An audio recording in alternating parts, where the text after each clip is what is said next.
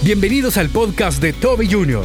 Cuando tenemos una actitud de gratitud, Dios nos bendice en todas las áreas de nuestra vida y nos acerca a su perfecta y soberana voluntad.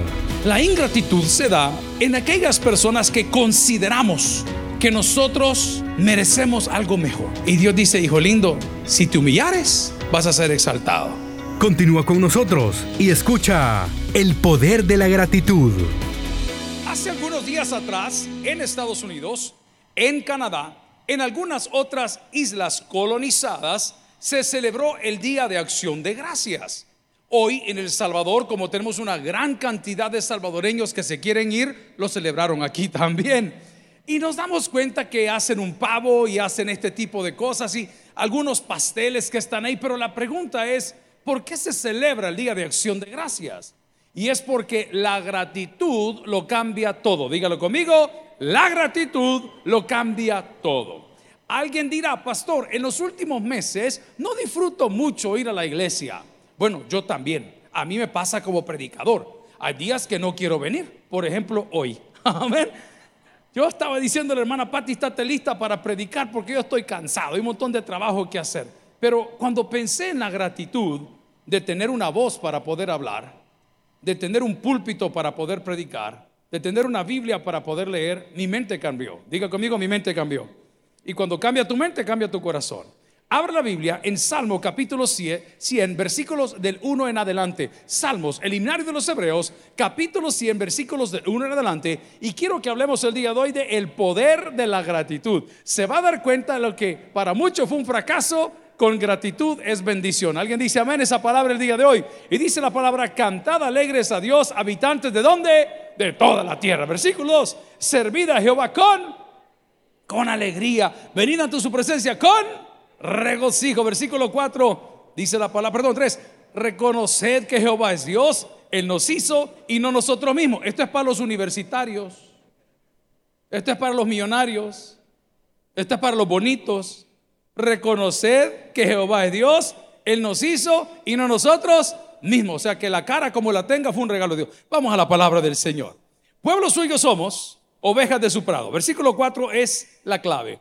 Entrad por sus puertas en acción de gracias, por sus atrios con alabanzas. Alabadle, bendecid su nombre. Oremos al Señor Padre. Ábranos el día de hoy, Señor, a través de tu palabra. Que las personas que estamos aquí reunidas, Señor, con la ayuda de tu Espíritu Santo, podamos comprender el poder de la gratitud. Que en esta época del año que muchos celebran y otros no, podamos reunirnos con nuestros seres queridos y amigos y agradecer por todo lo que nos has dado, en especial por Cristo. Te lo suplico en acción de gracias, en el nombre del Padre, Hijo y el Espíritu Santo de la iglesia. Dice, amén. Pueden sentarse amigos y hermanos. Hay ciertas tradiciones que no sé de dónde nacieron. Por ejemplo, a las 12 de la noche, comerse Mire, uno no dijeron 12 uvas, sino que señalaron una señora. A las 12 de la noche comerse las 12 uvas. Hay otras tradiciones por las señoras que ya no comen que consisten en limpiar la casa y otros se visten de amarillo y otros sacan las maletas y otros sacan toda la caja de lustre porque andan borrachos ya. Pero hay tradiciones que yo no sé ni de dónde salieron. Pero es curioso que estas tradiciones han venido a través de los años. Déjeme contarle que el Día de Acción de Gracias, tal, tal cual lo conocemos nosotros, fue un reformador. Diga conmigo, un reformador. Este señor tenía por nombre Enrique VIII. En 1536 había fiesta todos los días en la iglesia tradicional. De las 52 semanas tenía más de 27 diferentes fiestas y había tanta cosa exuberante que este reformador Enrique VIII dijo, déjenme ordenar las cosas. Y fue ahí donde dijo, vamos a tener un día de acción de gracias. Un día de acción de gracias. Entonces la gente se pregunta, mire pastor, ¿y, por qué comen chompipes? ¿Se entiende la palabra todavía? Chompipe, chumpe, turkey.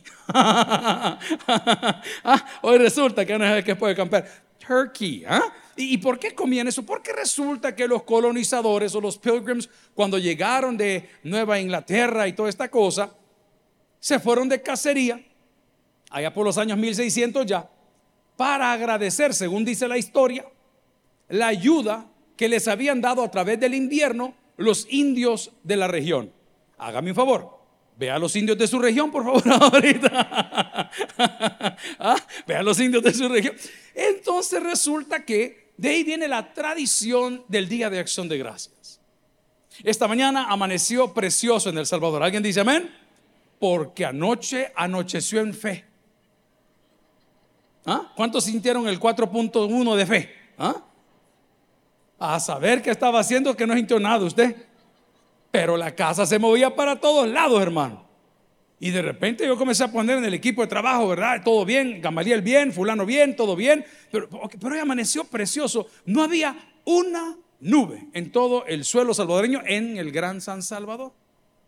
Estaba haciendo una brisa maravillosa, la temperatura estaba maravillosa. Y como los salvadoreños somos exagerados, las bichas ya con botas de nieve. Ahí andaban en el centro, allá, con las botas peludas, caminando, comprando cohetes. Dios mío, qué terrible, ¿ah? Y los papirrines ya con, con bufanda y lentes así grandes de Mauricio Garcés y todo. Qué terrible. Pero amaneció el día precioso. Yo no amanecí así. Yo amanecí divino. No, tampoco. Yo amanecí, ay, otro día más en esta jungla, otro día más en esta caja, otro día más en lo mismo, otro día más con... Así amanecí. Pero tenía una cita temprano. Tenía que compartir con un buen amigo y agarré pues el vehículo y traté de salir acá. El tráfico estaba pesadísimo. En este pedacito nos tiramos como 20 minutos. A la mitad del camino, como es Dios. Dios toca la vida. ¿Alguien dice amén? Dios toca tu corazón. ¿Alguien dice amén? Dios toca tu intelecto. Y comienza Dios a hablar. Yo no sé cómo habla Dios con usted, pero a mí me habla claro. ¿Y sabe qué me dijo? Sos un malagradecido. Poder respirar, poder ver, poder caminar. Tenés trabajo, tenés amigos, tenés Dios, tenés esperanza. ¿Cómo no lo voy a agradecer? Más había tardado en dar la vuelta y salir del tráfico que marqué a Radio Bautista. No sé cuánto estaban escuchando a esa hora. Ah, venga, está. Y dije, hey hermano, no hombre, no moleste. Vamos a agradecer porque hay poder en la gratitud. Diga conmigo, hay poder en la gratitud. Quiero comenzar hablando de la ingratitud. La ingratitud se da en aquellas personas que consideramos que nosotros, we deserve, we deserve better, dicen los gringos merecemos algo mejor. Ahí comienza usted a ser ingrato. Ahí comienza usted a decir, ¿y a mí por qué no me dan? ¿Y a mí por qué no me quitan? ¿Y a mí por qué no me llevan? ¿Y a mí por qué no me ponen? Y Dios dice, hijo lindo, si te humillares, vas a ser exaltado. Pero si te exaltas, vas a ser humillado. Ese es el poder de la gratitud. Una persona ingrata o sin gratitud es aquella que cree que está por encima de los demás. Pero cuando usted y yo venimos a Cristo, y entendemos que la llave para poder tener a Cristo en el corazón es reconocer que nos hemos equivocado, reconocer que hemos pecado, reconocer que estamos separados de Dios y el único camino es Cristo, tu vida cambia para siempre. Lo primero que Dios pone cuando tienes gratitud es vida. ¿Qué es lo que te pone el Señor? Vida. Pero pastor, si se murió. Hablaba con un joven, estaba pasando una etapa muy difícil en su casa, fue demasiado rápido todo y en las conversaciones que tuvimos por el duelo que está viviendo, se no puso, pastor, no se dio el milagro, me dijo, claro que se dio el milagro. No me dijo porque mi familiar murió, ausentes en el cuerpo, presentes al Señor. Él estaba enfermo, estaba enfermo, hoy está sano. Y voy a apelar una vez más al Padre nuestro que lo hemos repetido ya sea en la escuela, en la parroquia, en la iglesia. Y dice, y hágase tu voluntad así en el cielo como en la tierra. Amigo y hermano, cuando usted tiene gratitud, lo primero que Dios le da es vida. Las estadísticas son alarmantes de las personas que se están quitando la vida, un promedio de 90 personas diarias en los Estados Unidos y la mayoría de ellos son hombres.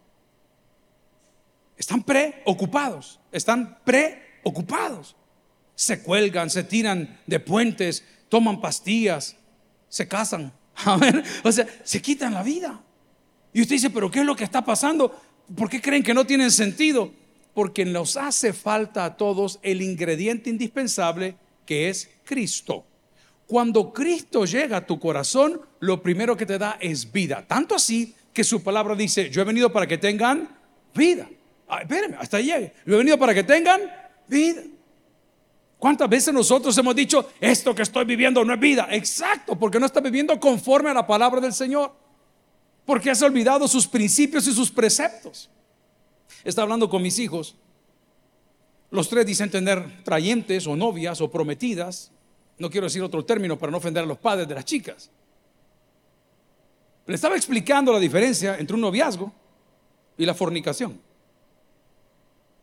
Agarre su pedazo y llévelo para su casa. Un noviazgo y la fornicación. Si tenés relaciones sexuales con tu novia, estás en fornicación, pero no tenés vida. De eso ya nadie quiere hablar. No, hombre, si nosotros de volada, si, si solo tenemos dos que tres, pastor, dos que tres, ¿y qué son dos que tres? No, pues sí, pues nos ponemos de acuerdo, usted sabe, porque usted sabe. Entonces tú dices, pero es que yo no tengo vida. Amiga, Dios te quiere devolver tu dignidad.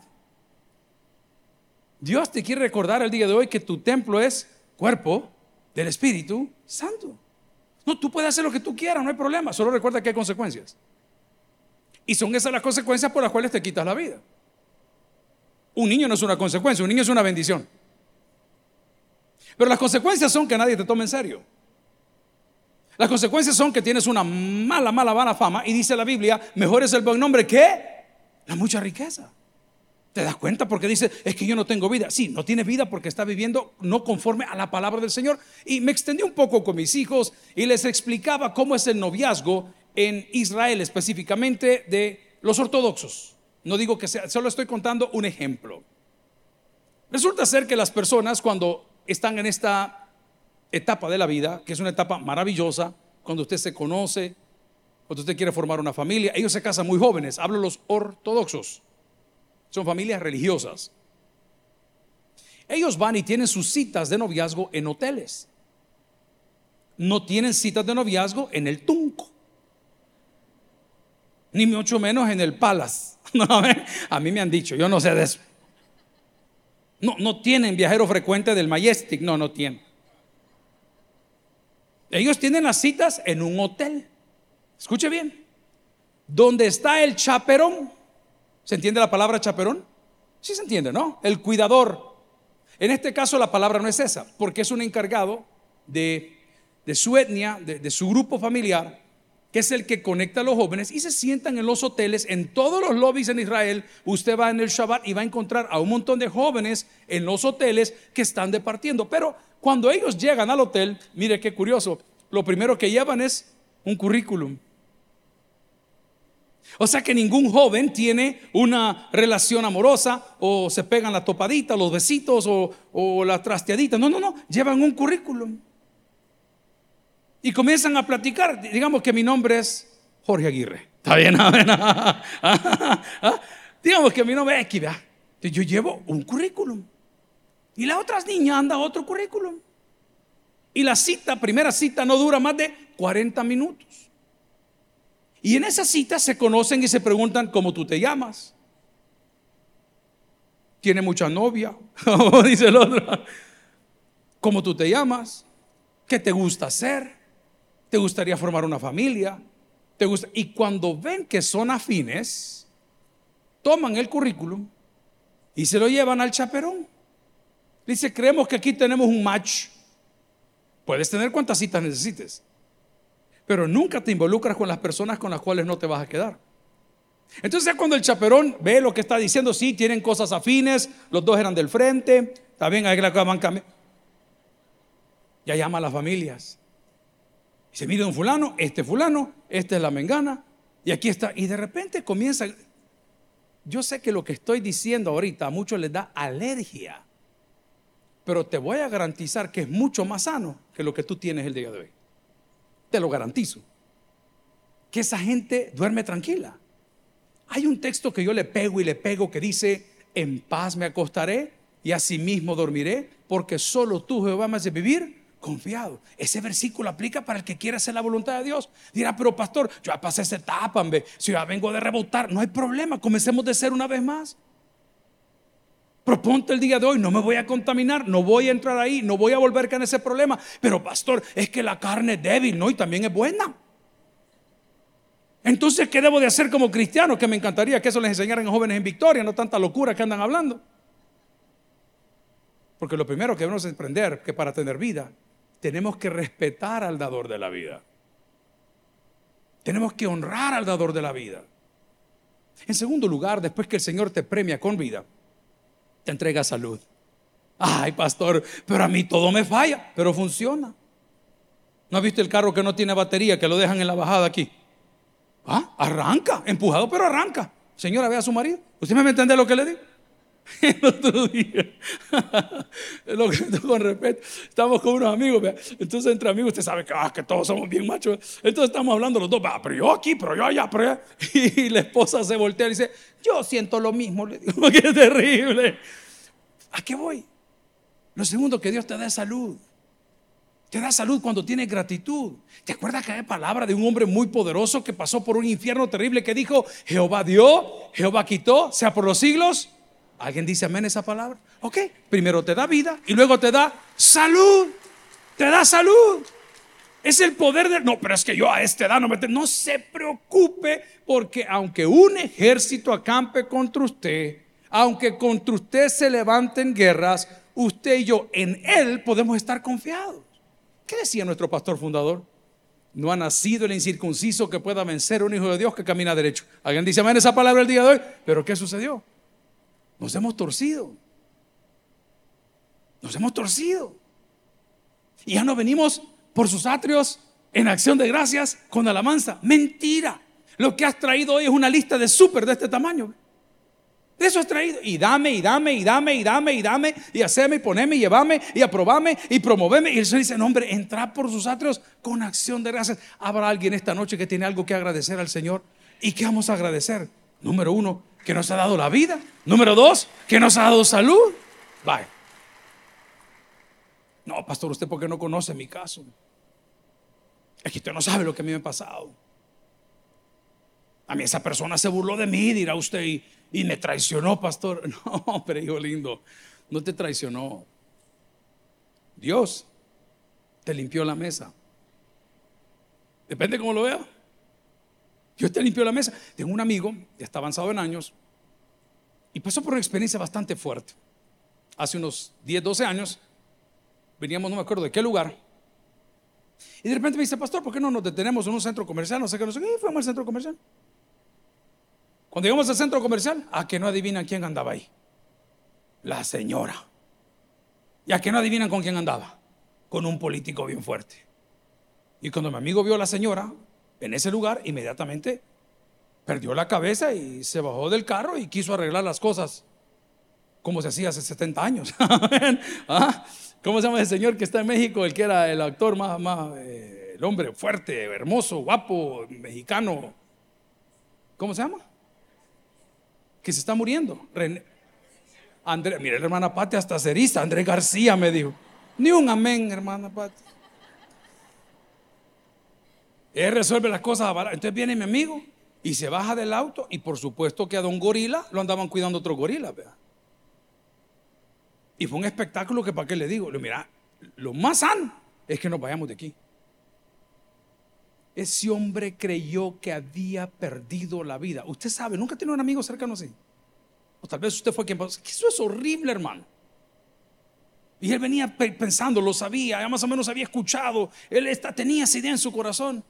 Ese hombre lloró amargamente y Dios me dio el privilegio de acompañarle y verle sufrir también, porque todo, se fue todo. Le quitaron su casa en una colonia que para qué le digo. Le quitaron la empresa, le quitaron sus autos, le quitaron sus hijos. Yo decía, me niego. ¿Puedes decir conmigo, me niego?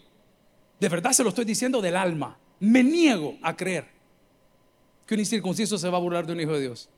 Me niego, se lo digo a mis compañeros todos los días. Oh, que mire lo que le dieron, que le dieron. Espérate. Pasaron los años, el hombre superó esa etapa, sanó su corazón, siguió viniendo a la iglesia. Y por esas cosas de la vida, hermanitas rápidas, Dios le puso otro pollito en el asador, imagínese. Divino, feliz el hombre con su nueva relación y su familia. Y aquella persona que le había hecho tanto daño, un día entrando nosotros a cárcel de mujeres para predicar, adivine quién nos encontramos. Exacto. Amigo y hermano de Dios, nadie se ríe, hermano. Por favor, sea agradecido. No es que fue una traición, no fue una traición, fue una oportunidad. Pues este hombre en el proceso que él me daba la confianza de platicar con él, le dije un día, yo prefiero, amigo, que esto le haya pasado ahorita, a que le hubiese pasado cuando usted estuviera en una silla de ruedas. Lo voy a repetir hasta que muera. Dios nos quita lo bueno para darnos lo mejor. Entonces, ¿qué hago yo? Agradecer. Si ese aplauso es para el corazón. Agradecer. Hay poder en la gratitud. Hay poder en la gratitud. Hay poder en la gratitud. Dirá, pastor, mi problema no es una traición. Mi problema fue un despido. Estaba poniendo un meme del Chavo del Ocho. ¿Cuántos se acuerdan del Chavo del Ocho? Ah, ya nadie ve eso. De Yu-Gi-Oh! Y está el chavo del 8 así, tapándose la boca, dice, ¿y todo esto me van a dar de aguinaldo? No, es tu tiempo, le dicen al pobrecito. ¿Ah? Amigos y hermanos, si alguien ha sufrido porque no le daban trabajo, este animal que está predicando. Yo le he contado a lo largo de los años que a mí me encantan los juguetes. Siempre me encantaron los juguetes. Yo tengo una colección de carros de escala 1.18, más de 60 carros distintos. ¿eh? Siempre me gustaron los juguetes coronel Velarde, uno de los fundadores acá de la iglesia, me daba carros a control remoto, era un niño, y siempre aficionado. Entonces yo llegué a querer vender juguetes, no me dieron el trabajo. Apliqué a una aerolínea para estar manejando cosas en pista y maletas, no me dieron el trabajo. Llegué al college, según yo descubrí todo, a Miami, allá, ¿verdad? A meterme a ver. Mire, me dijo usted, para esto no trae. Ese Señor, entonces que no tengo futuro, no tengo esperanza. Y digo, ¿qué hubiese sucedido si me dan el trabajo en esa tienda? ¿Qué hubiese sucedido si me dan el trabajo en esa aerolínea? ¿Qué hubiese sucedido si ese hombre, había una señora Carrie o McCarry, se llamaba la señora dueña de los barcos, ellos tienen barcos de pesca en Alaska. ¿Han visto esa cosa? Pesca, no sé, pesca peligrosa, no milagrosa. ok, ellos eran dueños de esos barcos. Y un día la señora McCarry me dice, Toby, ¿no te gustaría trabajar eh, en los barcos de pesca de mi esposo en, en, Canadá? No me acuerdo dónde, en Alaska, no me acuerdo dónde. Y no me pregunte por qué nunca a mí las cosas se me daban. Hoy, que han pasado 30 años, que tengo este año estar acá trabajando en la iglesia, le digo, Señor, tú me quitaste lo bueno, porque los trabajos eran buenos. Pero a cada uno de nosotros, Él nos dio lo mejor. Y lo mejor no es el trabajo, lo mejor es Cristo. Cuando yo tengo gratitud en el corazón, la gratitud me empodera, ¿ok? No es un problema de traición, no es un problema de despido, tal vez es un problema de necesidad. Amigo y hermano, mi padre a mis hijos los bendecía mucho, bueno, a todos los nietos. Ya los más chiquitos se lo han perdido, ¿verdad? Pero papá llegaba y decía, a ustedes se los decía. Yo les he comprado a estos un televisor a cada uno y un poco de marihuana para que se entretengan. Yo les he comprado. Y cuando papá muere, digo, Señor, ¿y yo cómo voy a competir? Yo no puedo dar los regalos que mi papá les daba. Pero les puedo regalar otro hermanito. Vamos a la palabra, por favor. ah, pues sí, uno nunca sabe, hermano, para que no se sientan solos. Probablemente la necesidad. Te quiero recordar, amigos, si estás hoy aquí sentado con tu cuenta a cero y tal vez con little change, un poquito de cambio en tu bolsillo que el Dios al cual alabamos y servimos hoy ha hecho llover pan del cielo. Y cuando la gente tuvo hambre, las cosas les caían en la puerta. Y cuando la gente tuvo sed, sacó agua de una roca. Y cuando la gente llegó a un tope, abrió y partió el mal en dos. Y cuando a esa persona no la querían dejar ir, peleó de frente con ese opresor de aquella época para dejar ir a su pueblo. Tal vez es la necesidad, pero la palabra dice, clama a mí y yo te responderé. Y te mostraré cosas grandes y ocultas que tú no conoces. Dirás, pastor, tal vez lo mío no es la traición, no es el despido, no es la necesidad. Es que mire, eh, es problema de aceptación. Es problema que a mí no me toman en cuenta, que yo siempre quise estar por aquí, siempre quise estar por allá. Yo se lo comparto a los jóvenes cuando me permiten compartir también el tema con ellos. Digo, yo tuve una etapa de juventud bien difícil porque era hijo de pastor. Ser hijo de pastor en El Salvador hace 30 años, hace 40 años, era un pecado. Usted era el niño raro de la colonia. Y no me olvido nunca de una señora que a mí me marcó la vida en ese momento para mal. Y cuando yo quería llegar joven y soltero a su casa y a compartir en su casa, él me decía, usted no es apto para mi hija. Mi hijo estudia en uno de los mejores colegios del Salvador. Y usted que me decía de todo. ¿Sabe qué hizo Dios? Tomó todos esos insultos y los convirtió en motivación. Y cuando usted comienza a ver el poder de la gratitud, dice, Señor, gracias porque no me dijiste esto, porque sé que más adelante tienes algo para mí. Gracias porque no me contestaste hoy, pero me vas a contestar mañana. Es ahí donde esa gratitud se enciende para la honra y gloria de Dios. Un texto. Vaya conmigo, por favor, a Primera Tesalonicenses capítulo 5. Y me preguntará, ¿y cómo activo mi gratitud? Fácil. Ahí dice la Biblia, estad siempre gozosos. ¿Cómo puedo estar gozoso? Siga leyendo, Primera Tesalonicenses 5, 16 al 18. Orad sin cesar. ¿Y cómo puedo mantenerme gozoso? El versículo 18. Dad gracias en todo, porque esta es la voluntad de Dios para con vosotros. ¿En quién? En Cristo Jesús. Tres pasos. ¿Cómo puedo activar la gratitud? Número uno, estar siempre gozosos. La ilustración es quemada, pero es importante. Se levanta de la cama, se va para el baño, se tuerce el dedo chiquito del pie y usted qué dice? En nombre del Señor, cesando. ¿Qué dice? ¿Qué sale de su boca? ¿Ah? Usted llega a la casa y quiere sacar el auto y su hijo se lo llevó. Este mono, hijo de quién le dijo? ¿Qué, ¿Qué, le dice? Están siempre gozosos. El primer paso para activar la gratitud. Número dos, versículo siguiente. Orad. No, pastor, pero es que esto está yuk. Deje el hombre, déjenlo en las manos de Dios. Déjenlo en las manos del Señor. Los casos que nosotros vemos procesados en centros penales, por lo que haya sido, y los testimonios que escuchamos cuando salen, son una muestra que al Dios al cual alabamos y servimos esta noche en este lugar es un Dios vivo. Entonces, ore, clame. Pero sigue el versículo 18 y dice, dad gracias en todo, porque esta es la voluntad de Dios para con vosotros en Cristo Jesús.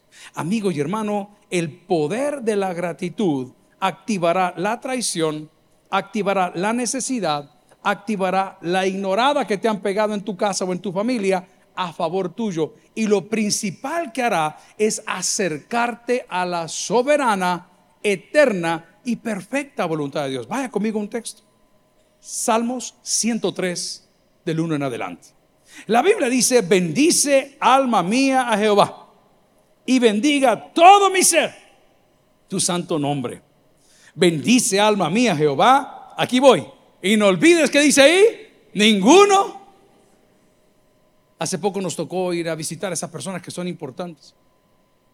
Y la persona que es bien importante, usted sabe que lo trata usted como que no es importante. Siéntese ahí, me dijeron.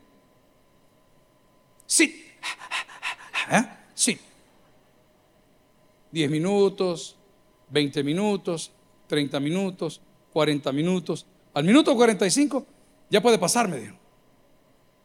Pero en todo ese tiempo mi mente humana decía, ¿y yo qué hago aquí? Yo no tengo nada que estar haciendo aquí. Allá estuviera en mi casa rascándome la cabeza y viendo televisión. Allá estuviera yo tranquilo.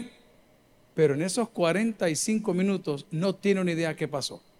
Los señores de seguridad que cuidan a este señor magnate me decían, pastor, nos tomamos una foto. Ah, vaya pues. Y de repente venía la señora que les prepara los alimentos. Pastor, ¿quiere algo de comer? Fíjate que mi casa no me dan, le decía. Para atrás. No, aquí le traemos tal cosa. Y aquí le traemos. En 45 minutos que yo me estaba quejando, Dios me mostró todas sus bondades. ¿Me entiende lo que le estoy diciendo? Que no, pastor, se me quedó el carro, pero no te fuiste a pie, te fueron a dejar. No, pastor, a mí no me dieron aguinaldo. No se preocupe, no solo de pan vivir el hombre, sino de toda palabra que sale de la boca de Dios. Pastor, mire, las cosas que están pasando en mi corazón, no se preocupe, Dios conoce de qué cosas usted tiene necesidad. Entonces, ¿qué hago? Active la gratitud. ¿Y cómo activo la gratitud? Según Tesalonicenses, estando siempre gozosos, orando sin cesar, dando gracias a Dios en todo. Luego el Salmo 103 dice, bendice alma mía a Jehová. Job, que había pasado por un problema terrible cuando topó, estoy hablando como hombre, yo no soy Job, no encontró palabras más fuertes que las que he mencionado esta noche. Jehová dio. Pues sí conmigo, Jehová dio. Amén. Jehová dio. Jehová quitó. Pues sí conmigo, Jehová quitó. Y la última, sea por los siglos. Jehová, ¿alguien recibe esa palabra el día de hoy? Ok, eso tengo que decir yo. No, pastor, usted no sabe, tranquilo. Porque lo que estás leyendo es un testimonio que si te dio la primera vez te va a volver a dar. Que si peleó por ti la primera vez va a volver a pelear. Que si sacó, lutró, del griego lutró, sacar la cabeza por alguien es comprado por precio. Lutró del griego, si sacó la cabeza por ti la va a volver a sacar. Amigo y hermano, no sé cómo transmitirte lo que tengo en mi corazón. Solo te pido que seas agradecido para con Dios. Y decir, Señor, el 2023 va a ser mi año. El 2023 yo voy a clamar y tú vas a responder.